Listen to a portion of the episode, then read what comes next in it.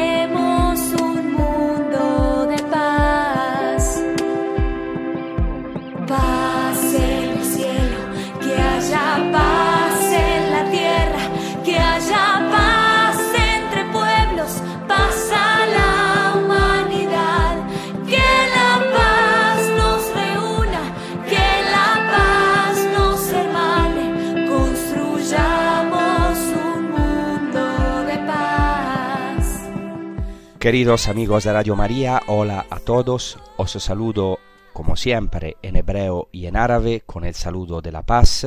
Shalom lekullechem, salam il al Dirijo esta transmisión desde el norte de Israel, desde Galilea y precisamente desde el Monte de las Bienaventuranzas. Si Dios quiere, en las próximas semanas me trasladaré a Jerusalén porque después de 16 años como rector del Seminario Redentoris Mater de Galilea, el Señor me llama a una nueva misión en Jerusalén como director de un centro especializado de estudios sobre los orígenes cristianos, sobre las fuentes de nuestra iglesia, y entonces me iré a Jerusalén en el Monte de los Olivos para un año, eh, es un año de estudio que será un año uh, para los sacerdotes, pero no solamente para los sacerdotes, un año de inmersión en Tierra Santa para dar la posibilidad a cuanto más sacerdotes y laicos de hacer un año de inmersión en Tierra Santa. De esta forma, de alguna manera, queremos cumplir el sueño que ya tuvo San Pablo VI y luego la sierva de Dios Carmen Hernández, coiniciadora del camino no catecumenal, que deseaban que el mayor número posible de sacerdotes, seminaristas y fieles tuvieran la oportunidad de hacer un año de inmersión en Tierra Santa. Aunque ahora aquí en Tierra Santa estamos tranquilos, sea en Galilea como en Jerusalén, seguros y en la fe, estamos pero muy tristes por lo que ha pasado aquí desde el 7 de octubre y muy preocupados por lo que pueda pasar después. La situación es grave y desde los terribles atentados terroristas de una brutalidad indescriptible, se han, reabierto viejas heridas y se han abierto otras nuevas. Tierra Santa sangra. Y para quienes siempre hemos intentado tender puentes entre judíos, cristianos y musulmanes, entre árabes y judíos especialmente, es muy doloroso ver cómo nuestra querida Tierra Santa se ha sumido de nuevo en las tinieblas de la violencia, del odio, de la guerra. Entonces, como dice el Salmo, pedid la paz para Jerusalén. Es un mandato que Dios nos da. En hebreo, Shalom Shelu Yerushalayim. Es maravilloso porque eh, se puede oír el sonido de la paz, una sonancia, Shalom Shalom Yerushalayim, pedid la paz para Jerusalén, y sea paz sobre todos los que te aman.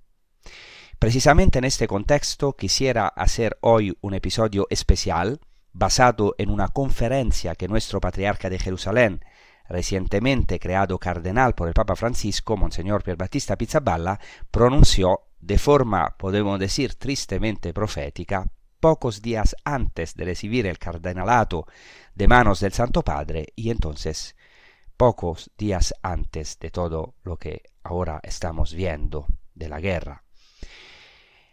En esa charla, el patriarca, Monseñor Pizzaballa, el cardinal, esbozó la aportación concreta sobre la paz que hicieron San Juan XXIII y San Pablo VI, con vínculos también con el magisterio actual del Papa Francisco. Este año, como sabéis, se cumple el sesentésimo aniversario de la publicación de la encíclica Pacem in Terris de San Juan XXIII. Es una ocasión única para releer el magisterio y la misión de este gran santo, gran papa, San Juan XXIII, y también de San Pablo VI, otro grandísimo papa. Entonces, justamente cuando la sombra amenazadora de la guerra se cierne de nuevo sobre Tierra Santa, y es por desgracia una triste realidad en muchas partes del mundo, queremos eh, retomar la, las palabras de, del cardenal Pizzaballa y, a través de él, del magisterio de la Iglesia. San Juan XXIII y San Pablo VI quedarán unidos para siempre en la historia por haber inaugurado y llevado adelante respectivamente el acontecimiento eclesial más importante del siglo XX, el Concilio Vaticano II. Para los dos papas, el concilio y el tema de la paz estaban íntimamente ligados. La Iglesia renovaba su rostro en el Concilio Vaticano II, abriéndose al mundo, queriendo superar fronteras y conflictos. Entonces, Papa Juan XXIII fue el Papa de la Paz entre oscuros nubarrones de guerra. No es casualidad que Juan XXIII decidiera publicar su última encíclica Pacem in Terris precisamente en 1963, un año después de haber inaugurado solemnemente el inicio del Concilio Vaticano II, con las siguientes palabras. Aquí él, voy a citar el Papa que dice, después de casi veinte siglos, las gravísimas situaciones y problemas que afronta la humanidad no cambian pues Cristo ocupa siempre lugar central, ocupa siempre lugar central en la historia, en la vida. Los hombres o se adhieren a Él y a su iglesia y gozan así de la luz, del bien, del recto orden y de la bondad de la paz, o viven sin Él o luchan contra Él y permanecen deliberadamente fuera de la iglesia y por eso hay confusión entre ellos las relaciones mutuas se hacen difíciles, se cierne el peligro de guerras sangrientas. Fin de la cita. Fijaos cómo estas palabras son proféticas y actuales para el día de hoy. Una vez más es providencial que el pontífice haya querido promulgar la encíclica el jueves santo 11 de abril de 1963. Juan XXIII motivó esta elección diciendo que se había inspirado en las palabras pronunciadas por Jesús en el cenáculo aquel gran jueves, Os dejo la paz, os doy mi paz. La Pacem in Terris, como aquel testamento de Cristo, representa, podemos decir, el testamento espiritual del Papa Bueno, de, así llamaban el Papa Juan XXIII fallecido pocos meses después de su promulgación el 3 de junio. Es un, auténtico hito en la doctrina social de la Iglesia, esta encíclica Pacem in Terris. Y es interesante que justo, justamente pocos días después de la muerte del Santo Pontífice, el 17 de junio, Ho Chi Minh, convocando al Comité Central del Partido Comunista de Vietnam del Norte, preparó su país para la guerra con Estados Unidos. Y también es significativo que unos meses más tarde, el 28 de agosto, Martin Luther King Jr. pronunció en Washington el famoso discurso I have, a dream, tengo un sueño. Dice así, sueño, tengo un sueño, sueño con que mis cuatro hijos pequeños vivan algún día en una nación donde no se les juzgue por el color de su piel, sino por el contenido de su carácter. Hoy tengo un sueño. I have a dream.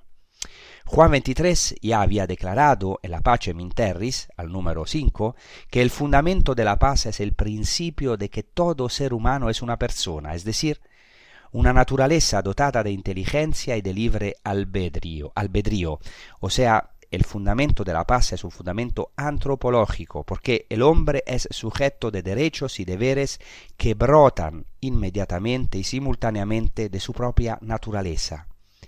Derechos y deberes que son, por tanto, universales, inviolables, inalienables.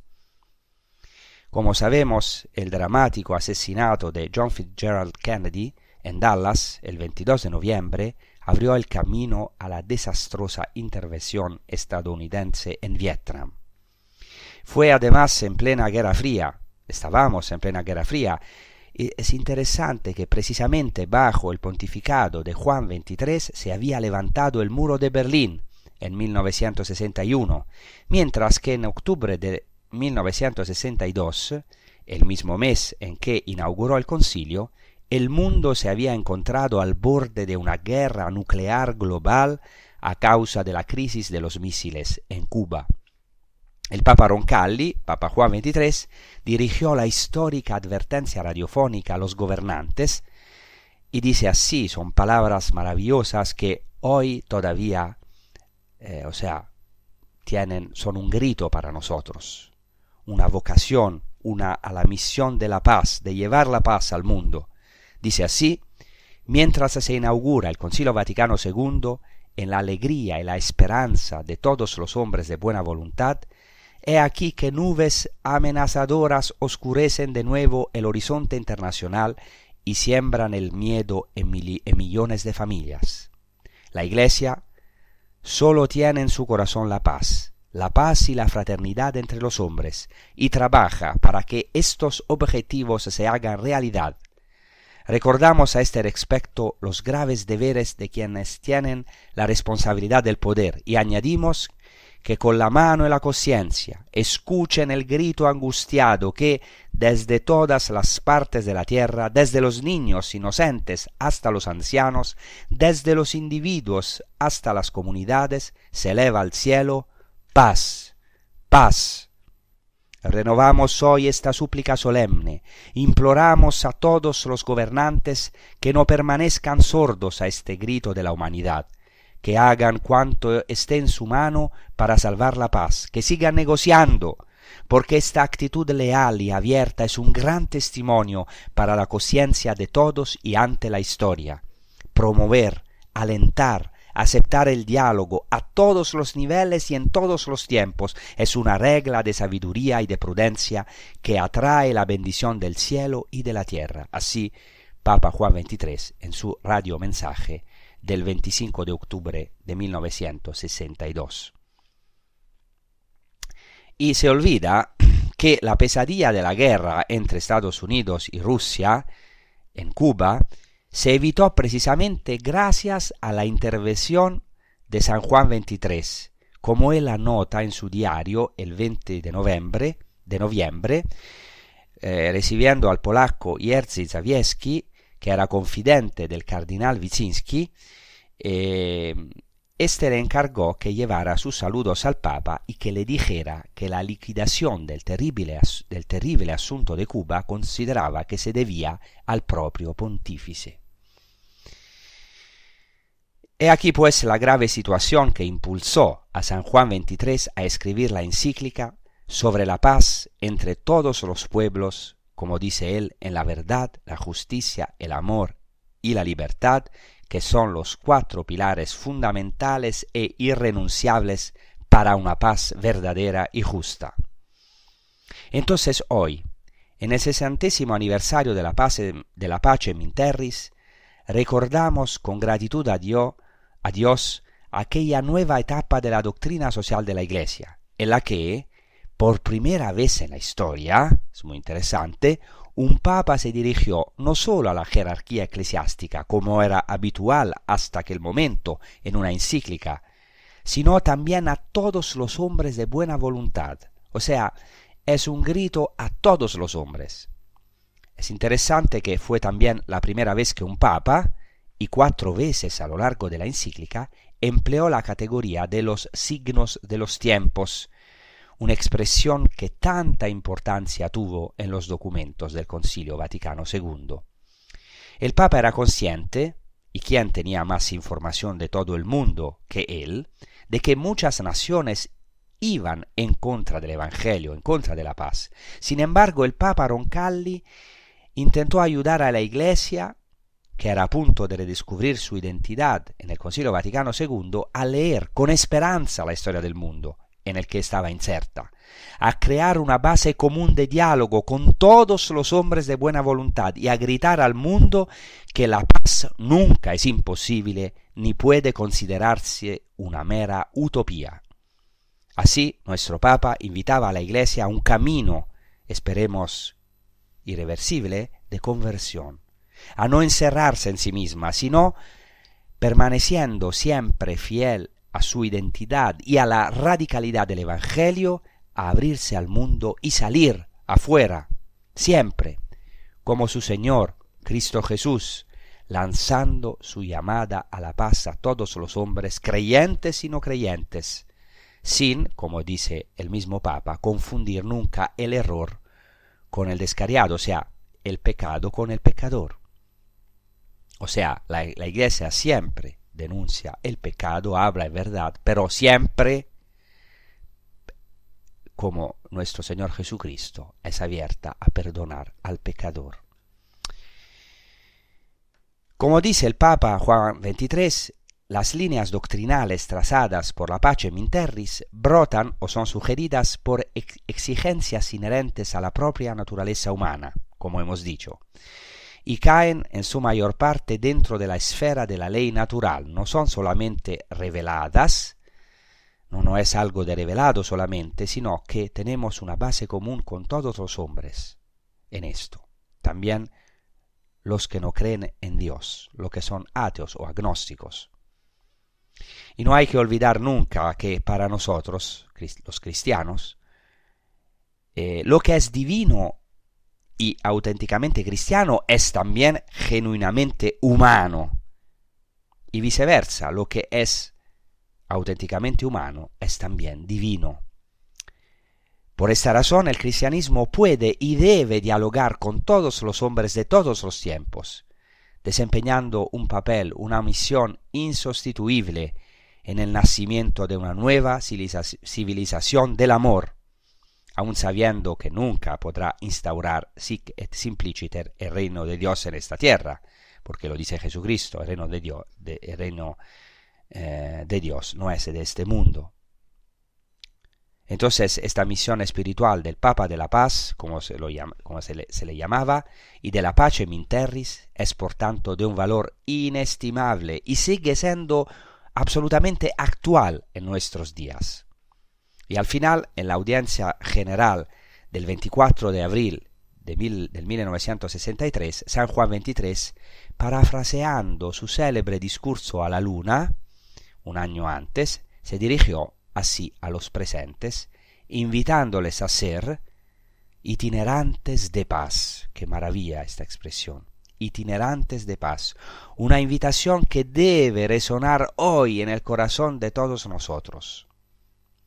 Dice así el Papa, eh, eh, escuchad porque es de verdad maravilloso, volviendo a vuestra patria, a vuestro hogar, sed en todas partes portadores de paz, paz con Dios en el santuario de la conciencia, paz en la familia, paz en vuestra profesión, paz con todos los hombres, en cuanto de vosotros dependa. Así os aseguraréis la estima y la gratitud de todos y los favores del cielo y de la tierra. Sed siempre itinerantes de paz. Y esto es la invitación que nos hace el Señor a través del magisterio de la Iglesia hoy a ser itinerantes de paz. Nosotros somos itinerantes, el hombre es homo viator, como se dice en latín, es un peregrino en esta tierra. A pesar de esto, nosotros somos enviados por nuestro Señor Jesucristo a todos los lados del mundo para anunciar, eh, para anunciar el Evangelio, para llevar a todos Jesucristo, que es nuestra paz.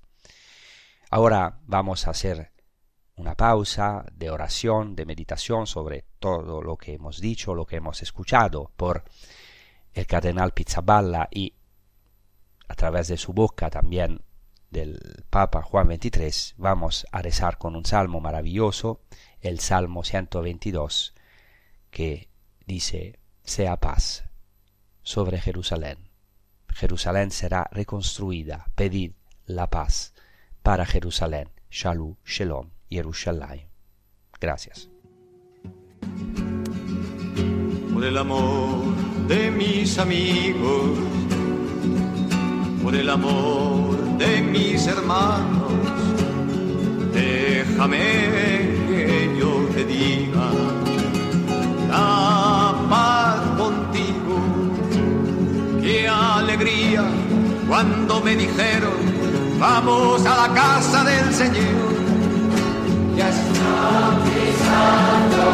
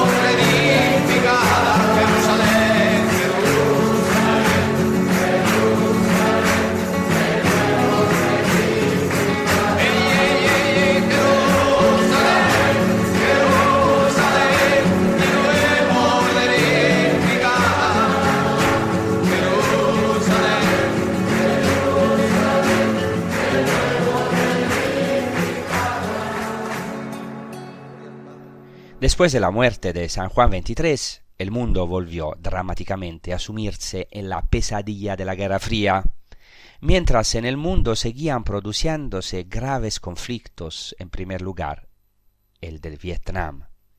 Fue San Pablo VI, mientras se ocupaba de concluir el concilio, quien llamó a los pueblos nuevamente a la paz, con el mismo vigor y carisma que su predecesor. Lo hizo, no por casualidad, en la fiesta de San Francisco de Asís, el 4 de octubre de 1965, e, y era la primera vez en la historia de la Iglesia que lo hizo ante los representantes de 116 naciones del mundo y donde en, Nueva York, en el Palacio de Cristal de las Naciones Unidas. Vamos a escuchar, es un, es un poquito largo, pero me parece la pena que es esencial para nuestro tema escuchar de nuevo y meditar hoy estas palabras que son importantísimas y muy actuales.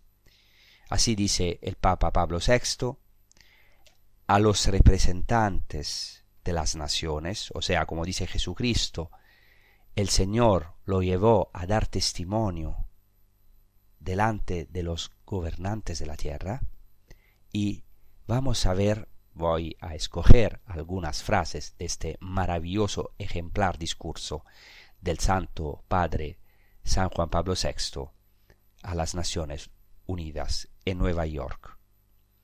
Así dice el Papa, tenéis ante vosotros a un hombre como vosotros, es vuestro hermano, y entre vosotros, representantes de estados soberanos, uno de los más pequeños, revestido, si queréis considerarnos así, de una soberanía temporal minúscula, casi simbólica, que le basta para ser libre de ejercer su misión espiritual y para asegurar a cualquiera que trate con él que es independiente de toda la soberanía de este mundo. No tiene ningún poder temporal, ni ambición alguna de competir con vosotros. Esto es maravilloso. O sea, el Papa es pequeño, aunque es grande claramente como vicario de Cristo, sucesor de San Pedro, pero es como San Francisco de Asís, un hombre pequeño porque es soberano de un estado muy pequeño, sin, sin importancia política ni militar, que es el estado, el estado de la ciudad del Vaticano, y dice una cosa muy interesante, inteligentísima el Santo Padre, que hasta ahora muchos no han entendido desgraciadamente, que ¿Por qué el Papa tiene un poder temporal sobre un pequeño Estado? No para tener un poder temporal, o sea, un poder humano, político, sino exactamente lo contrario, para ser libre de, de todas las naciones, para quedarse libre, dar una palabra de verdad, de comunión, de reconciliación. Entonces, paradójicamente, siendo soberano de un estado temporal, sin importancia pequeño, pero se queda libre de cada poder temporal de las otras naciones. Entonces se presenta pequeño, pero portador, o sea, el que lleva un mensaje inmenso. Vamos a escuchar. Seguimos con las palabras del Papa. Sea cual fuere la opinión, sea cual fuere la opinión que tengáis del pontífice de Roma, conocéis nuestra misión. Somos portadores de un mensaje para toda la humanidad. Y lo somos no solo en nuestro nombre personal y en, eh, y en el de toda la familia católica, sino también en el de aquellos hermanos de las iglesias cristianas que comparten los sentimientos que aquí hemos expresado y especialmente en el de aquellos de quienes se nos ha encargado explícitamente que seamos también sus intérpretes. Somos como el mensajero que, después de un largo viaje, llega para entregar la carta que le ha sido confiada. Celebramos aquí el epílogo de una ardua peregrinación en busca de una conversación con el mundo entero, desde que se nos ordenó id y llevad la buena nueva a todas las naciones. Y aquí hago un pequeño comentario, fijaos cómo el Papa, o sea, relaciona, relaciona esta misión también diplomática, de paz, de diálogo con todos, a la evangelización, al mandato evangélico, o sea, al comandamiento de Jesucristo, id y llevad el Evangelio a todas las naciones. Así sigue el Papa Pablo VI. El apremiante llamamiento del pontífice, releído hoy, no, aquí son, son las palabras, disculpen, de Monsignor Pizzaballa, este apremiante llamamiento del pontífice releído hoy época en la que la misión de las Naciones Unidas, aparece muy ambigua y precaria, suena más dramático y actual que nunca.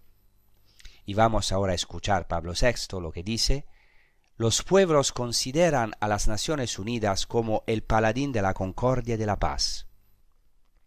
Escuchad, pues, la continuación de nuestro mensaje. Está totalmente dirigido hacia el futuro. El edificio que habéis construido no debe decaer nunca más, sino perfeccionarse y adaptarse a las necesidades que la historia del mundo presentará. Vosotros marcáis una etapa en el desarrollo de la humanidad, de la que ya no debemos retroceder, sino avanzar. Y aquí hago un comentario, parece que evidente que el deseo de San Pablo VI ha quedado en muchos casos incumplido, porque sabemos el fracaso en algunas situaciones, desgraciadamente el fracaso de las Naciones Unidas. Y he aquí la culminación del discurso, que es como un grito lanzado al mundo, esperemos que no caiga en el, no vacío, y em, un grito que hoy nos llega a cada uno de nosotros con renovado vigor. Vamos a escuchar el Papa Pablo VI que dice, y así nuestro mensaje alcanza su vértice, el vértice negativo. Vosotros esperáis de nosotros esta palabra, a la que no se puede quitar gravedad y solemnidad. No unos contra otros, ya no, nunca. Con este fin, por encima de todo, se creó la Organización de las Naciones, de las Naciones Unidas, contra la guerra y por la paz, Escuchad las claras palabras de un grande, de John Kennedy, que hace cuatro años proclamó La humanidad debe acabar con la guerra o la guerra acabará con la humanidad. No hacen falta muchas palabras para proclamar este fin supremo. Basta recordar que la sangre de millones de hombres e incontables sufrimientos indecibles, matanzas inútiles y ruinas formidables sancionan el pacto que os une, con un juramento que debe cambiar la historia futura del mundo. No más guerra, no más guerra. La paz, la paz debe guiar los destinos de los pueblos y de toda la humanidad. Hasta aquí el Pablo, el Papa Pablo VI a las Naciones Unidas, a los representantes de todas las naciones del mundo, o casi de todas las naciones. La importancia de este discurso radicaba en el hecho de que ningún pontífice en la historia había pronunciado nunca un discurso de paz en persona ante los representantes diplomáticos de la más alta Asamblea Mundial. Sin embargo, cuidado, no se trataba solo de un discurso diplomático. El pontífice, con gran valentía y espíritu profético, al final de su discurso llamó a las naciones a fundar la paz sobre qué? Sobre la fe y la conversión. Así dice al final, ¿eh? Dice como, como, como una palabra más, porque dice así, Pablo VI, una palabra más, señores, una última palabra. Este edificio que estáis construyendo no descansa solo sobre cimientos materiales y terrenales. Sería un edificio construido sobre arena, sino que descansa ante todo sobre nuestras conciencias. Ha llegado la hora de la metanoia, de la conversión, de la transformación personal, de la renovación interior. El peligro no viene ni del progreso ni de la ciencia. Estas, bien utilizadas, pueden en efecto resolver muchos de los graves problemas que acostan a la humanidad. El ver que acosan a la humanidad, disculpe. El verdadero peligro reside en el hombre, dueño de instrumentos cada vez más poderosos, aptos para la ruina y las más altas realizaciones. En una palabra, el edificio de la civilización moderna debe apoyarse en principios espirituales, capaces no sólo de sostenerlo, sino también de iluminarlo y animarlo, y para que estos principios indispensables de la sabiduría sean tales, no pueden sino fundarse en la fe en Dios. Este discurso de San Pablo VI a las Naciones Unidas debería ser para nosotros un gran estímulo. Jesús nos predijo en el Evangelio de Marco compareceréis ante gobernantes y reyes por mi causa, para darles testimonio. Esta palabra se ha cumplido en muchos cristianos a lo largo de la historia, como San Francisco de Asís, que se fue a hablar con el sultano, y eminentemente se cumplió también en nuestros papas, especialmente en Pablo VI, y después en San Juan Pablo II, y después en Papa Francisco. Y esta palabra tiene que cumplirse también en todos nosotros. Por eso no debemos desesperar, sino al contrario, ser fieles a nuestra misión profética, que hemos de llevar a cabo con parresía, o sea, con valentía, con verdad y también con misericordia, claramente. También San Pablo VI gran testigo de la paz y del Evangelio, instituyó la Jornada Mundial de la Paz el primero, el primero de enero de 1968 con estas palabras. Habréis notado, veneradísimos hermanos y amadísimos hijos, con cuánta frecuencia nuestra palabra repite a menudo consideraciones y exhortaciones sobre el tema de la paz. No lo hacemos para ceder a una fácil costumbre, o para hacer uso de un tema puramente tópico, lo hacemos porque pensamos que lo exige exige nuestro deber de pastor universal. Lo hacemos porque vemos la paz amenazada en grado grave y con previsiones de acontecimientos terribles, que pueden ser catastróficos para naciones enteras y tal vez incluso para gran parte de la humanidad.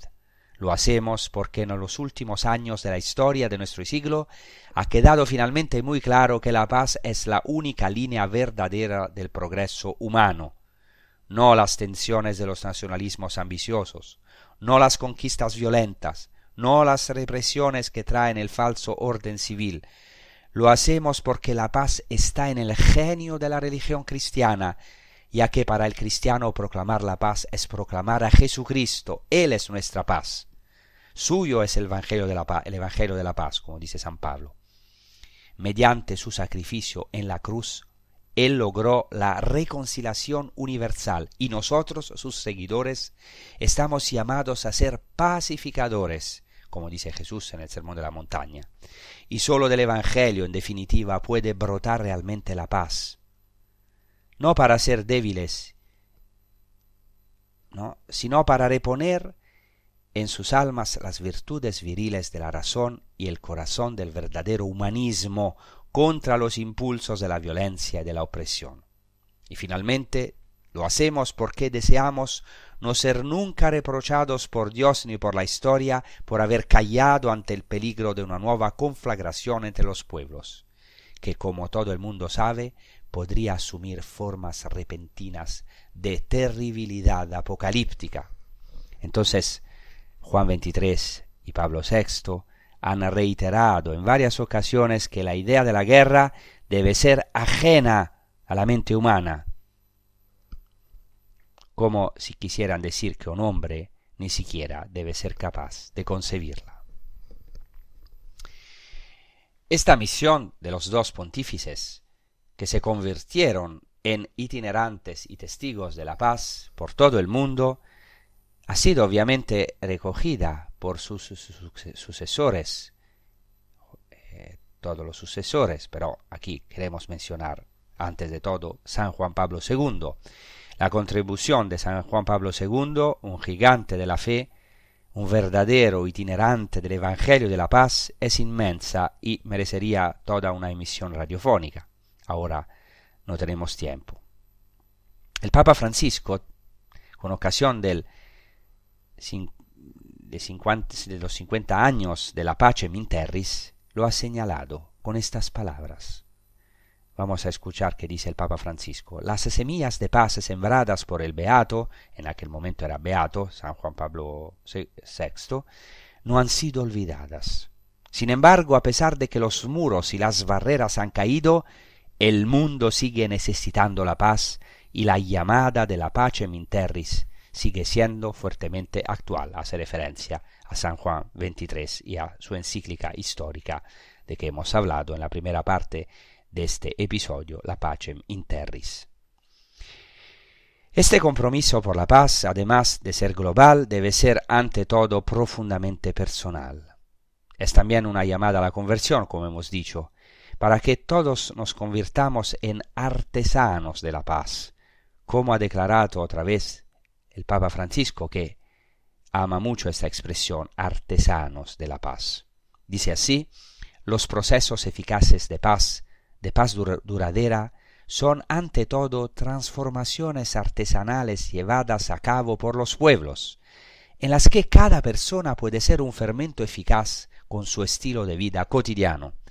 Las grandes transformaciones no se construyen en el escritorio o en el estudio, por eso cada uno desempeña un papel fundamental en un único proyecto creativo para escribir una nueva página de la historia, una página llena de esperanza, llena de paz, llena de reconciliación.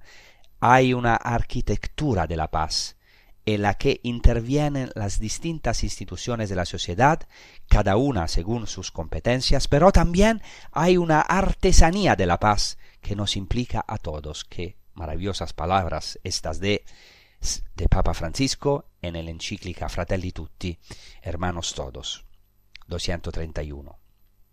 Entonces, los 60 años de aniversario de la Pacem in Terris son por tanto una ocasión hoy para releer esta piedra, piedra angular de la doctrina social de la Iglesia y así atesorar las enseñanzas proféticas de San Juan XXIII y de San Pablo VI, poniendo en práctica todas estas enseñanzas, sin distinción y a todos los niveles, individual, familiar, social, político, internacional, tenemos que actuar lo que estos pontífices y los otros, los sucesores, afirmaron en favor de la paz, de la justicia, de la fraternidad humana, según el deseo también de Papa Francisco, que dice Mirando nuestra realidad actual, me pregunto si hemos comprendido esta lección de la Pacem in Terris.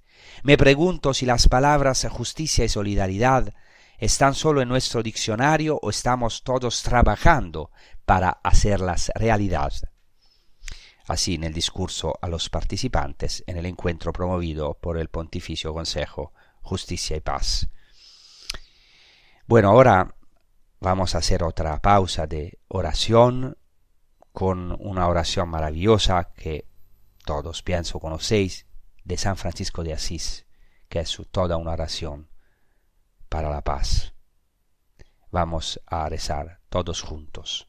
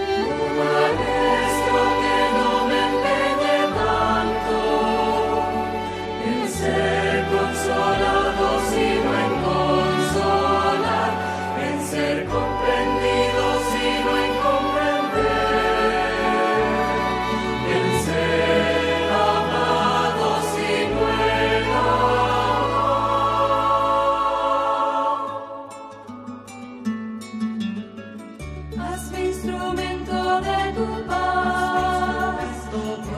eterna.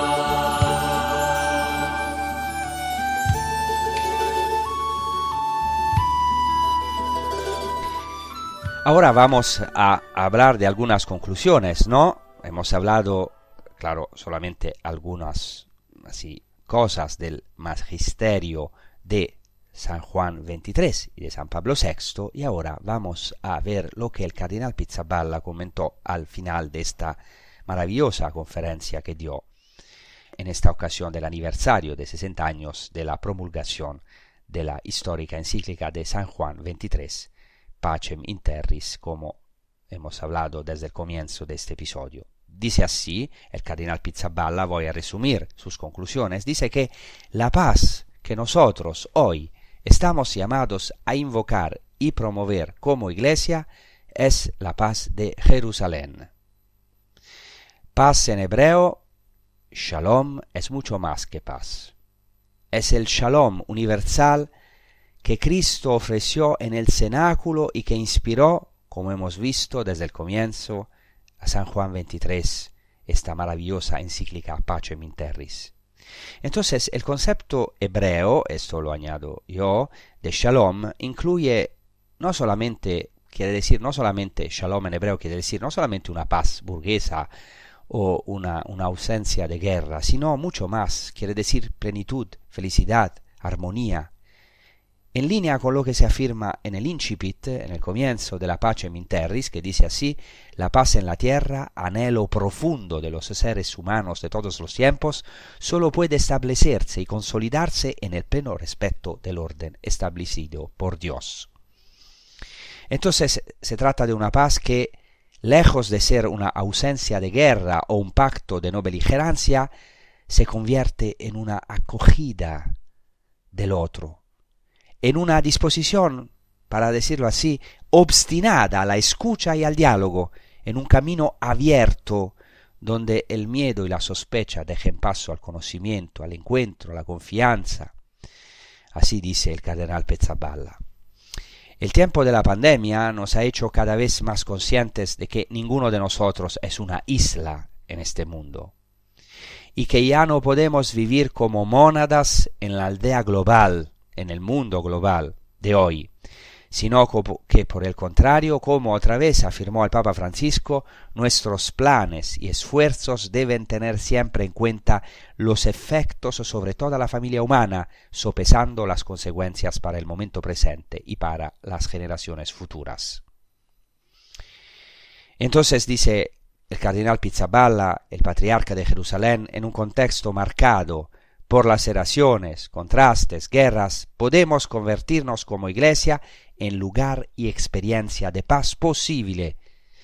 Si es verdad que tenemos pocas posibilidades de intervenir en los conflictos políticos o de sentarnos a las mesas internacionales, aunque, yo añado, debemos creerlo y esperarlo, hemos visto que así hicieron los dos santos pontífices, pero tenemos, sin embargo, todas las posibilidades, así como el deber, la vocación de formar por la fuerza de la gracia de Dios comunidades reconciliadas y abiertas y que aman, amen de verdad. De hecho, tendríamos pocas esperanzas de presentarnos como interlocutores o mediadores de paz si como iglesia dentro de nosotros y entre nosotros estamos divididos o peor aún si somos hostiles los unos a los otros. O sea, como dice también el Papa Francisco, la, paz comienza de nosotros personalmente, de nuestras familias, de nuestras comunidades, de la iglesia. Entonces, tenemos que decir ahora, y eso lo decimos con el cardenal Pizzaballa, el patriarca de Jerusalén, ser iglesia en Oriente Medio es ciertamente una gracia especial para nosotros, pero es también una vocación a aceptar, a acoger la realidad en la que estamos, con sus luchas, sus conflictos. Imaginar ser iglesia en Oriente Medio, evitando o huyendo de los conflictos, o tratando de resolverlos con una lógica no evangélica, preservará quizá nuestras estructuras, pero no alimentará la fe y la esperanza de nuestros cristianos. Nosotros somos enviados como testigos de un camino y un mundo otros. Estamos llamados a proclamar con la vida y las palabras el Evangelio de la paz que se nos ha confiado. Sabemos cómo en Oriente Medio la política envuelve la vida ordinaria en todos sus aspectos, Todo aquí se vuelve político y, y esto interpela seriamente a todas nuestras iglesias, como dice el cardenal Pizzaballa, implicados en conflictos que desgastan la vida de nuestros fieles. Se impone aquí un difícil discernimiento que nunca se alcanza para bien. El Papa Francisco nos ha recordado que la verdadera tarea de la Iglesia no es cambiar los gobiernos, sino hacer que la lógica del Evangelio entre en el pensamiento y en, los gestos de los gobernantes. Entonces, la opción preferencial por los pobres y los débiles, dice el cardenal Pizzaballa, no convierte a la Iglesia en un partido político. Cuidado. Tomar partido como a menudo exige la situación, no puede implicar convertirse en parte de una confrontación, ser parciales, sino que debe traducirse siempre en palabras y acciones a favor de los que sufren y gimen, y nunca en invectivas y condenas contra nadie. Porque, porque puede ser fácil y cómodo a veces sumarse, sumarse al coro de críticas y recriminaciones, y tal vez incluso obtener aplauso y consenso, pero puede ser una tentación mundana, humana, demasiado humana y por tanto diabólica. No podemos afirmar el reino de los cielos de forma violenta y mundana. Para nosotros los cristianos, en cambio, la única posición posible es la de Cristo, al servicio de la vida de todos. Él no renunció a afirmar la verdad ante quienes le acusaban injustamente, pero se negó a condenar y a juzgar. Los cristianos debemos proclamar en este ambiente de guerra que en Cristo Jesús se ha derribado todo muro de separación y división que laceraba al hombre y al mundo. Debemos proclamar que en Cristo Jesús se ha derribado todo muro de separación. Estamos llamados a proclamar la buena nueva, el de la vocación de todo el hombre, o sea, el Evangelio del, que es la vocación de todo hombre a ser partícipe de la naturaleza divina, heredero de la vida eterna miembro de la familia de Dios. Estamos invitados a responder a los episodios de violencia e intolerancia con el mismo espíritu de perdón que tuvo Jesús, pero también promoviendo el conocimiento mutuo, porque a menudo es la ignorancia la que engendra la violencia. Entonces, estamos llamados a llevar esta paz. Dice Jesucristo, la paz esté con vosotros. Shalom Alechem, Salam, salamu aleikum es el saludo de Cristo resucitado y, es a este don renovado de la paz al que debemos siempre volver. Hoy, cada uno de nosotros, tenemos que gritarlo a todos, en nosotros y a nuestro alrededor, en nuestras ciudades y en Jerusalén. Como dice la palabra de Dios, en este lugar pondré paz. Shalom, Shalom, Jerusalén. Pedid la paz para Jerusalén. Gracias, os pido oraciones para Tierra Santa, para nuestra misión y también os deseo una buena prosecución con los programas de Radio María España. Hasta la próxima. Gracias. Haced la paz desde lo alto. Él nos traerá la paz. A todo el pueblo de Israel y decid amén.